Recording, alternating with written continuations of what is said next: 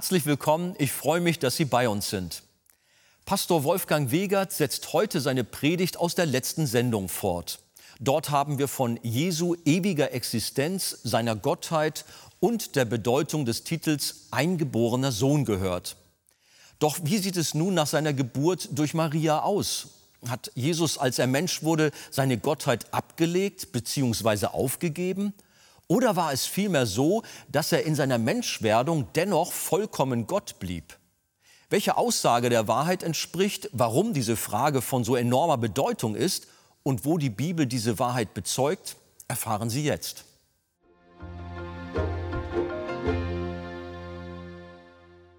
Lasst uns noch einmal aufstehen und ich will dieses Wort noch einmal lesen. Wir waren ja bei Philippa 2 und haben über die Entäußerung nachgedacht und darüber, was Jesus war, als er noch in der Gestalt Gottes war und es nicht wie einen Raub festhielt, Gott gleich zu sein.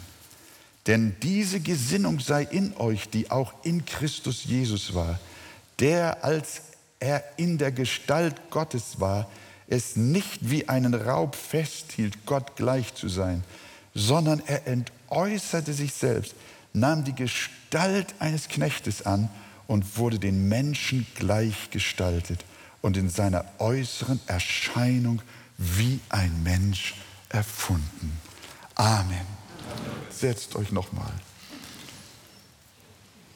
Was war mit dem Sohn geschehen? Mit dem ewig Gezeugten, mit dem einzig Gezeugten, dem Eingeborenen. Was war mit ihm geschehen, als er durch die Jungfrau Maria in diese Welt kam? Gott wurde Mensch, heißt es in einem Lied. Das kann auch sehr schnell missverstanden werden. Was bedeutet es? Gott wurde Mensch. Verwandelte sich Gott, der Sohn, in einen Menschen? Hörte er gar auf, Gott zu sein? Wenn aus Gott Mensch wurde, hat da eine komplette Wandlung stattgefunden? Eine Metamorphose? Nein, Jesus hat in seiner Geburt nicht sein Gottsein abgelegt, sondern das Kind in der Krippe ist Christus Jesus, der Sohn des lebendigen Gottes.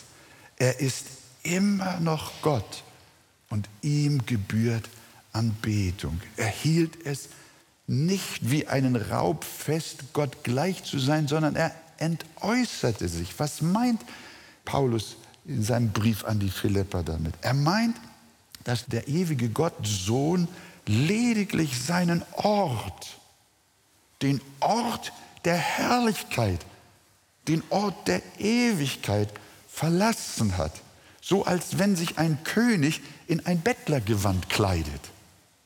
Dennoch würde der auch in einer armen Bettlergestalt ein König sein.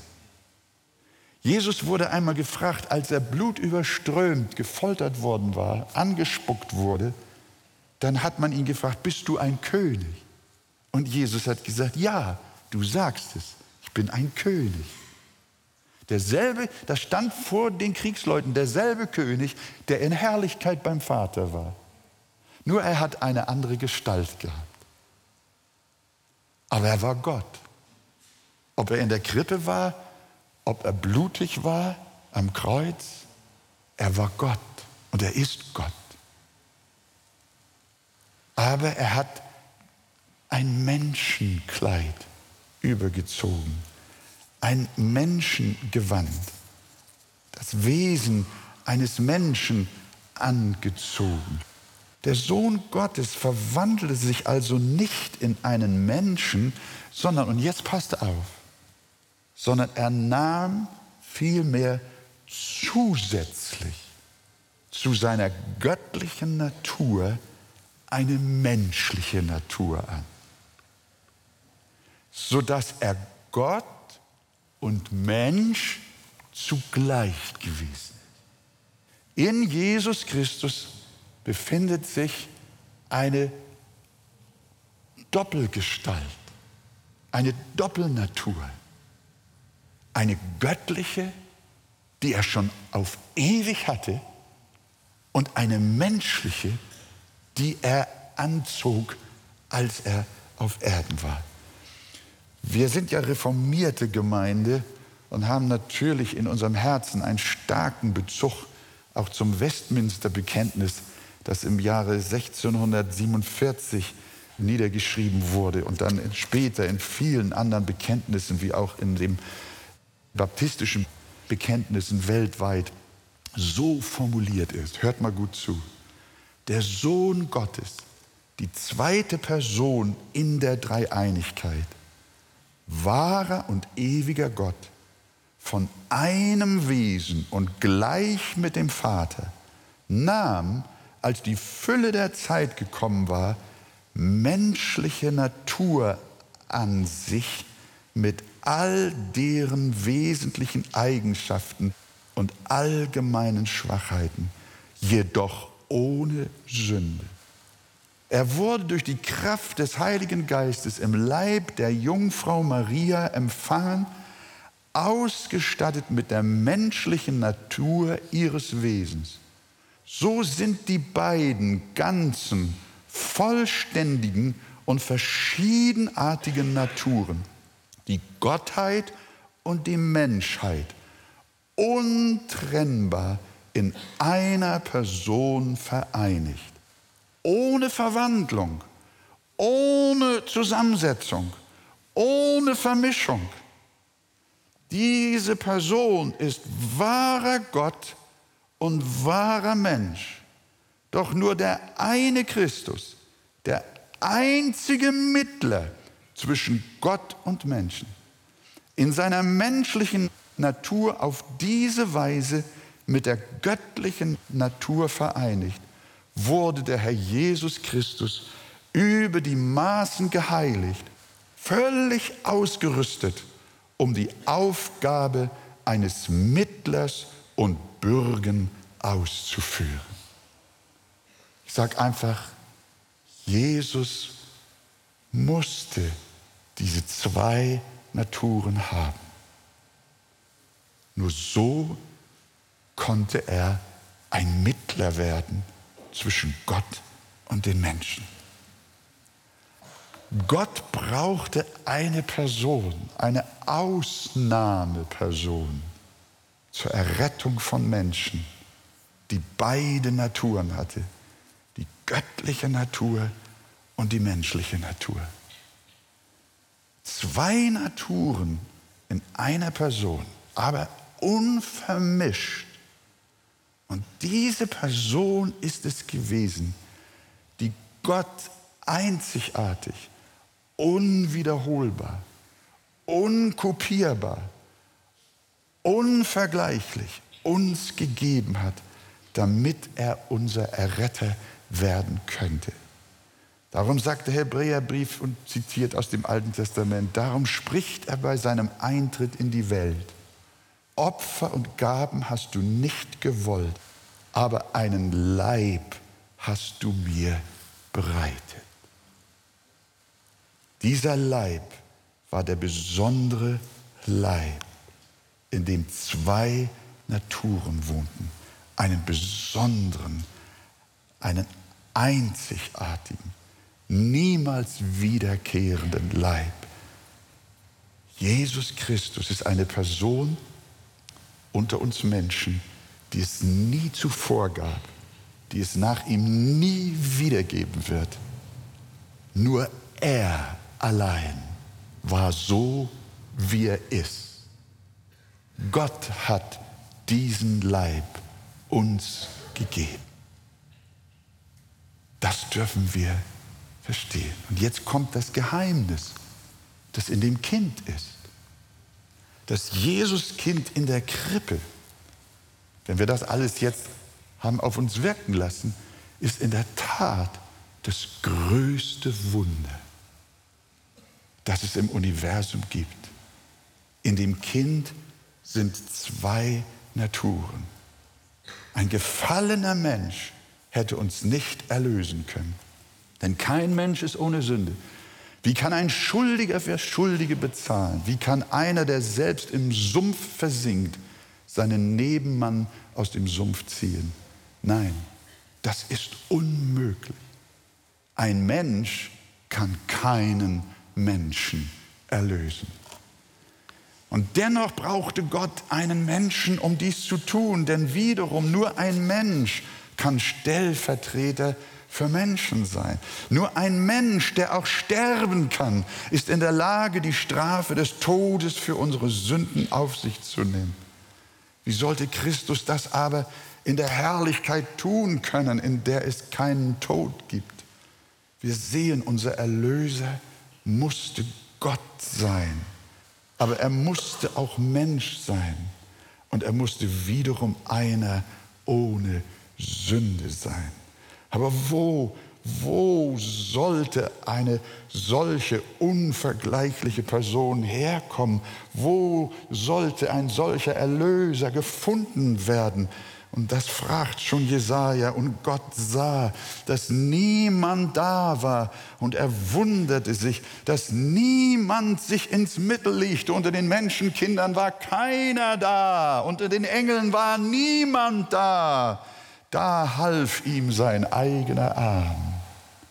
Und der Vater sandte uns diese herrliche Gottesgestalt in Menschengestalt. Der ewige Gott brachte uns in seiner wunderbaren Weise diese Ausnahmeperson, den einzigartigen, anbetungswürdigen Gottes und Menschensohn Jesus Christus. Nur als voll und ganz Gott konnte er ohne Sünde bleiben. Und nur als voll und ganz Mensch konnte er uns Menschen vertreten und unsere Stelle einnehmen und letztendlich sterben. Wenn Christus nicht Mensch und damit nicht sterbensfähig geworden wäre, hätte uns Gott nicht erlösen können aber er konnte, weil er Christus in Sterbensgestalt, in Menschengestalt sandte und auf diese Weise einen fand, der unsere Sünden tragen und unser Stellvertreter sein konnte. Wenn ich das so predige, liebe Gemeinde, dann fängt mein Herz in mir an, anzubeten. Dann verwandelt sich meine Predigt in ein Gebet, in eine Freude, Gott, was hast du getan? Was ist Jesus für eine Gabe für uns Menschen? Eine unvergleichliche Gabe, weil der Herr Jesus in seiner Göttlichkeit Vertreter Gottes ist und seiner Menschlichkeit Vertreter der Menschheit. Darum, wie es im Westminster Bekenntnis hieß, war er ausgerüstet und zugerüstet, ein Mittler und Bürger sein zu können für uns sündige Menschen. Und da, liebe Freunde, wird ja klar, warum es kein Heil gibt als allein in dem Namen Jesus. Verstehen wir das? Das ist der Hintergrund. Das ist nicht einfach nur so proklamiert, sondern das hat seine Begründung. Es gibt in keinem anderen Heil als in dem Namen Jesus, weil keiner außer Jesus zugleich Mensch und Gott ist, wahrer Mensch und wahrer Gott.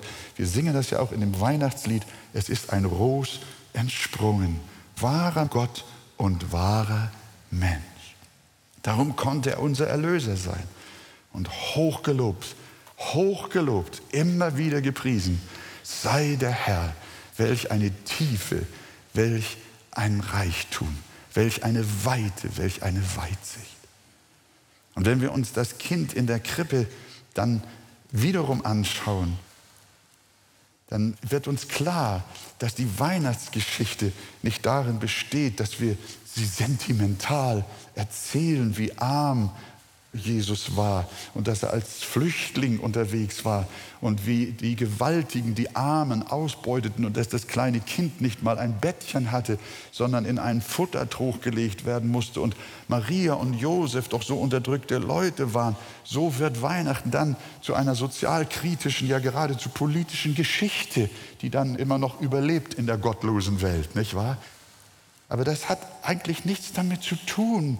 Wir haben eben versucht zu betrachten, Was ist das Jesuskind? Welches ist seine Identität?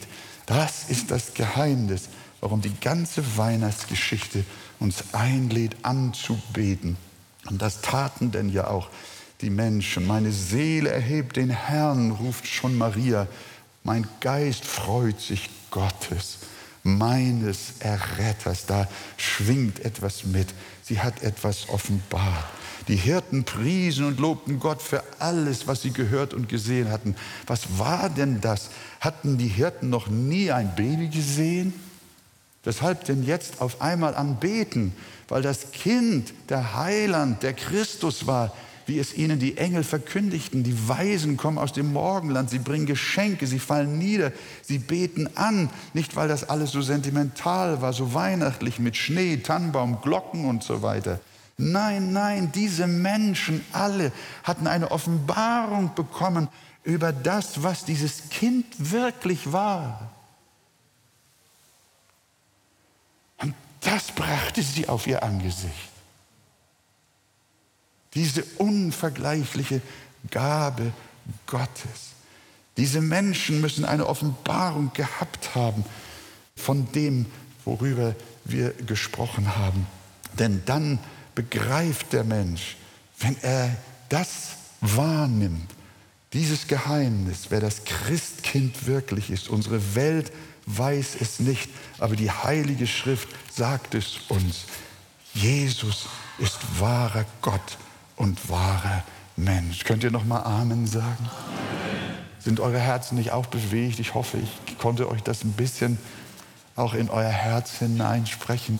Darauf kommt es an, dass wir auch mit Maria anbeten, mit den Hirten, mit den Weisen, mit all denen, denen sich der Herr offenbart hat, ihn zu preisen. Zum Schluss möchte ich nur noch mal versuchen zu zeigen, wie diese beiden Naturen der Person Jesu in der Schrift vorkommen wie das in dem Leben Jesu auf Erden praktisch ausgesehen hat. Übrigens, auch im Himmel wird Jesus diese beiden Naturen haben. Er legt es nicht wieder ab. Die ganze Offenbarung ist voll davon. Dort begegnet uns Jesus als Gottes Sohn und als Menschensohn. Er ist und bleibt der lebendige Gott. Und er ist und bleibt der Menschensohn. Die beiden Naturen der Person Jesu Christi begegnen uns immer wieder in den Evangelien auf wundersame Weise. Einmal finden wir diese Geschichte von der Verklärung Christi. Da steht Jesus als Mensch zunächst bei ihnen und seine Göttlichkeit ist abgedunkelt durch seinen irdischen Körper. Seine Gottesherrlichkeit ist verschleiert. Aber als sie dort auf dem Berg Tabor waren, da bricht durch das menschliche Wesen die Herrlichkeit durch. Und sein Aussehen verwandelte sich. Und Jesus musste sagen, fürchtet euch nicht.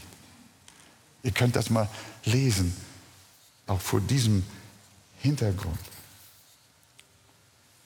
Aber es ist interessant, dass Jesus auch manchmal sagt, dass er Dinge nicht wusste.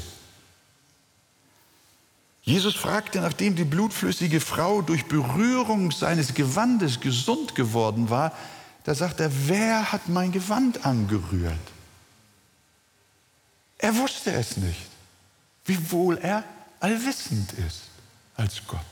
Er ist allwissend als Gott, aber als Mensch eben nicht. Da war er Mensch. Da offenbart sich das volle Menschsein Jesu. Ein anderes Mal sagte Jesus, um jenen Tag aber und die Stunde weiß niemand den Tag seiner Wiederkunft. Auch die Engel im Himmel nicht. Und jetzt kommt es. Auch der Sohn nicht, sondern nur der Vater. Hier ist Jesus Mensch, so wie du und ich. Aber in anderen Fällen offenbart Jesus übernatürliches Wissen. So kennt er die vielen Männerbeziehungen der Frau aus Samaria. Er sagt ihr am Jakobsbrunnen die ganze dunkle Vergangenheit und nennt sogar die Zahl der Männer, mit denen sie es zu tun hatte. Hier ist er Gott und weiß alles. Jesus weiß, dass der erste Fisch, den Petrus fangen wird, eine Münze im Maul haben wird. Und Johannes schreibt in Kapitel 2, 25, er bedurfte nicht, dass ihm jemand Zeugnis gab von Menschen, denn er wusste, was im Menschen war. Hier ist er Gott. Und wenn wir das so anschauen, überfordert uns das in unserem Verstehen. Aber wir können zur Ruhe kommen in dieser Offenbarung der Doppelgestalt, der Doppelnatur unseres Herrn Jesus, wahrer Mensch und wahrer Gott. Er tat Wunder, er mehrte Brot, ging auf dem Wasser, weckte Tote auf, er war göttlich. In Bezug auf seine menschliche Natur starb er. Wir wissen, dass Jesus am Kreuz starb. Der Mensch Jesus Christus starb. Aber seine göttliche Natur starb nicht, sondern die Bibel sagt uns, dass er sogar sich selber auferwecken konnte. Er sagt es, niemand nimmt mein Leben von mir, sondern ich selber lasse es. Ich habe Macht, es zu lassen und ich habe Macht, es wiederzunehmen. Wie kann einer, der gestorben ist, Macht haben, sein Leben wiederzunehmen?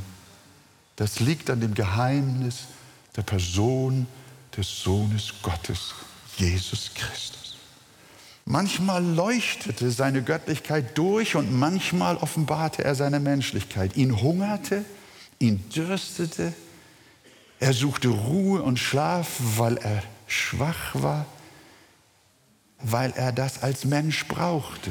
Als Gott hätte er das nicht nötig.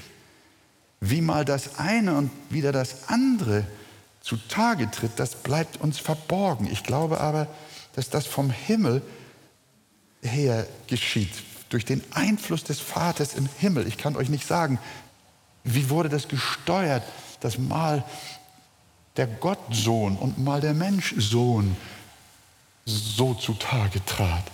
Das wissen wir nicht. Aber Jesus sagt uns ja grundsätzlich, der Sohn kann nichts von sich selber tun, sondern nur, was er sieht, den Vater tun. Denn was dieser tut, das tut gleicherweise auch der Sohn. Jesus war in einer solchen Abhängigkeit er stand in einem völligen Einklang mit den Wünschen des Vaters. Er war eins mit ihm. Und so offenbarte Jesus nach dem Willen des Vaters und der Stillhaltung seiner Göttlichkeit sein Menschsein und umgekehrt. Liebe Geschwister, liebe Freunde, ich habe jetzt keine seelsorgerliche Anwendung. Wie sollt ihr das jetzt in die Praxis umsetzen? Soll ich euch etwas sagen? Das ist heute auch nicht nötig sondern heute ist nötig, dass wir Jesus anbeten. Ist das wahr?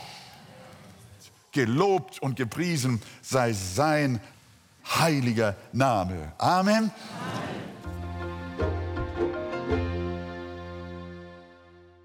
Eine Kindheitserinnerung werde ich wohl nie vergessen. Wenn ich als kleiner Junge morgens die Treppe in unserem Haus herunterkam, dann bot sich mir regelmäßig das gleiche Bild. Meine Eltern saßen im Wohnzimmer auf zwei grünen Sesseln mit ihren aufgeschlagenen Bibeln auf dem Schoß. Ich sah, wie sie täglich das Wort Gottes lasen und gemeinsam im Gebet zu Gott gingen. Bis heute berichten sie, dass diese gemeinsame Zeit ihnen in vielen Krisen und Tälern Kraft und Stärke geschenkt hat. Damit noch viele Menschen den Segen der täglichen Bibellese und Andacht erleben, hat mein Vater Pastor Wolfgang Weger dieses Andachtsbuch mit dem Titel Leben aus Gottes Wort geschrieben. Für jeden Tag des Jahres ist ein ausgewählter Bibeltext abgedruckt, der aus dem Textzusammenhang der Bibel heraus ausgelegt wird. Mein Vater erklärt die biblischen Wahrheiten des Abschnitts auch anhand von Illustrationen und zahlreichen Lebenszeugnissen. Dabei greift er auf Erlebnisse seines jahrzehntelangen Lebens als Christ und Pastor zurück. Sein großes Anliegen ist es, dass die Wahrheiten der Bibel sich nicht allein in Kopf und Verstand befinden, sondern auch ins Herz fallen mögen. Somit dient dieses Buch auch als eine vertiefende Ausführung zu den Themen der Predigten. Dieses Andachtsbuch von Pastor Wolfgang Wegert kann ab sofort in der Arche unter den eingeblendeten Kontaktdaten bestellt werden. Ich freue mich sehr über dieses Buch. Mein Gebet ist, dass dadurch die Liebe zur Bibel in den Herzen der Leser ganz neu entfacht wird.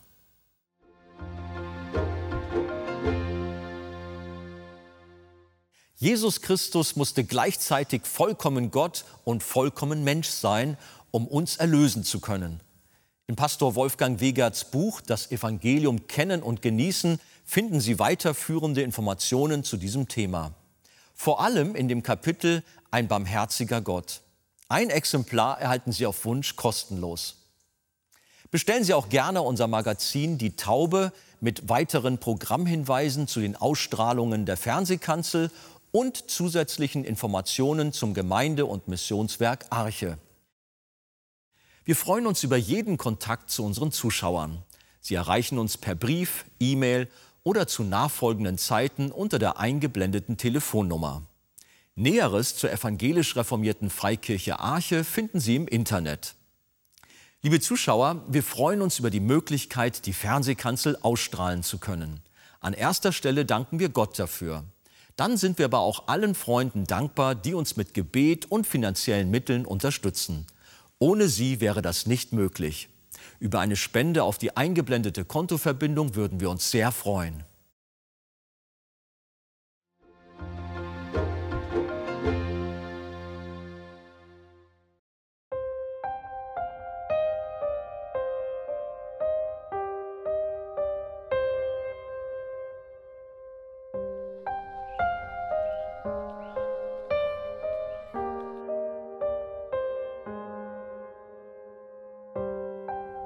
Besonders für Kinder in Not leistet das Missionswerk Arche aus Hamburg humanitäre Hilfe auf vier Kontinenten. In Brasilien, Indien, Myanmar, Afrika, in der Ukraine und in Russland werden Suppenküchen sowie verschiedene Projekte für Waisen- und Straßenkinder unterstützt. Bedürftige und kinderreiche Familien werden mit Lebensmitteln versorgt. An Weihnachten sollen wieder viele sonst traurige Kinderaugen strahlen. Mit der Aktion Hoffnung für Kinder werden von der Arche Tausende von Weihnachtspaketen mit Grundnahrungsmitteln, Süßigkeiten, Hygieneartikeln und Spielzeug vor Ort verteilt. Daher kommt die Hilfe genau dort an, wo sie am nötigsten gebraucht wird.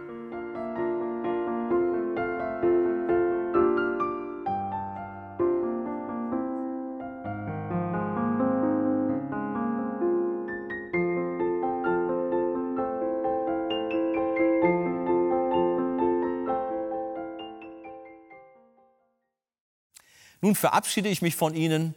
Auf Wiedersehen. Vielen Dank, dass Sie dabei waren.